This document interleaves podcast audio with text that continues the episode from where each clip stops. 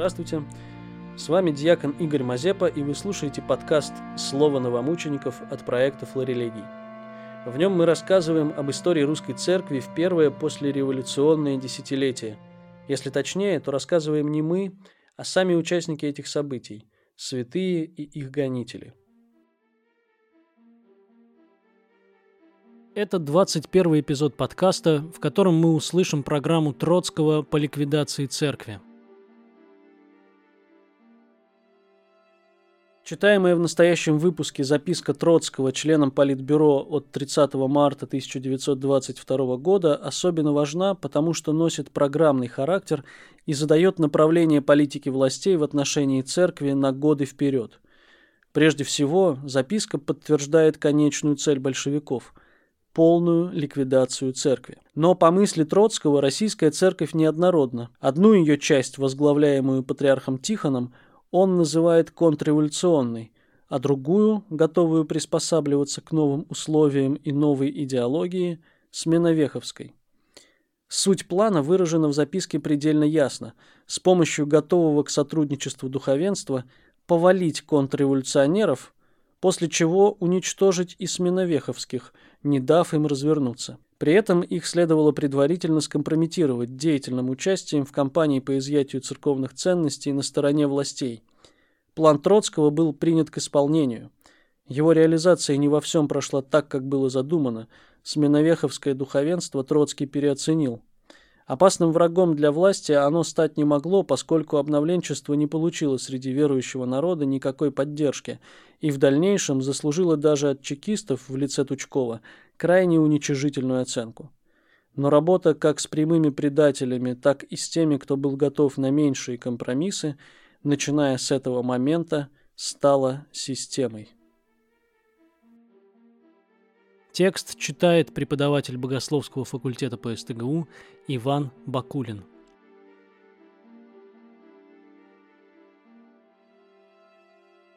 Записка Троцкого в Политбюро ЦК РПБ 30 марта 1922 года. Намечаются два течения. Явно открыто контрреволюционное – с черносотенно-монархической идеологией и советская. Идеология советского духовенства, по-видимому, вроде сменовеховской, то есть буржуазно-соглашательская. Если бы медленно определяющееся буржуазно-соглашательское сменовеховское крыло церкви развилось и укрепилось, то она стала бы для социалистической революции гораздо опаснее церкви в ее нынешнем виде – ибо принимая покровительственную советскую окраску, передовое духовенство открывает себе тем самым возможность проникновения в те передовые слои, слои трудящихся, которые составляют или должны составить нашу опору. Поэтому сменовеховское духовенство надлежит рассматривать как опаснейшего врага завтрашнего дня. Но именно завтрашнего. Сегодня же – надо повалить контрреволюционную часть церковников, в руках коих фактическое управление церковью. В этой борьбе мы должны опереться на сменовеховское духовенство, не ангажируясь политически, а тем более принципиально. Как сказано, под советским знаменем совершаются попытки буржуазной реформации православной церкви. Чтобы этой запоздалой реформации совершиться, ей нужно время. Вот этого-то времени мы ей не дадим, форсируя события, не давая сменовеховским вождям очухаться. Кампания по поводу голода для этого крайне выгодна, ибо заостряет все вопросы на судьбе церковных сокровищ. Мы должны, во-первых, заставить сменовеховских попов целиком и открыто связать свою судьбу с вопросом об изъятии ценностей. Во-вторых, заставить довести их, эту кампанию внутри церкви, до полного организационного разрыва с черносотенной иерархией, до собственного нового собора и новых выборов иерархии. К моменту созыва собора нам надо подготовить теоретическую и пропагандистскую кампанию против обновленной церкви. Просто перескочить через буржуазную реформацию церкви не удастся.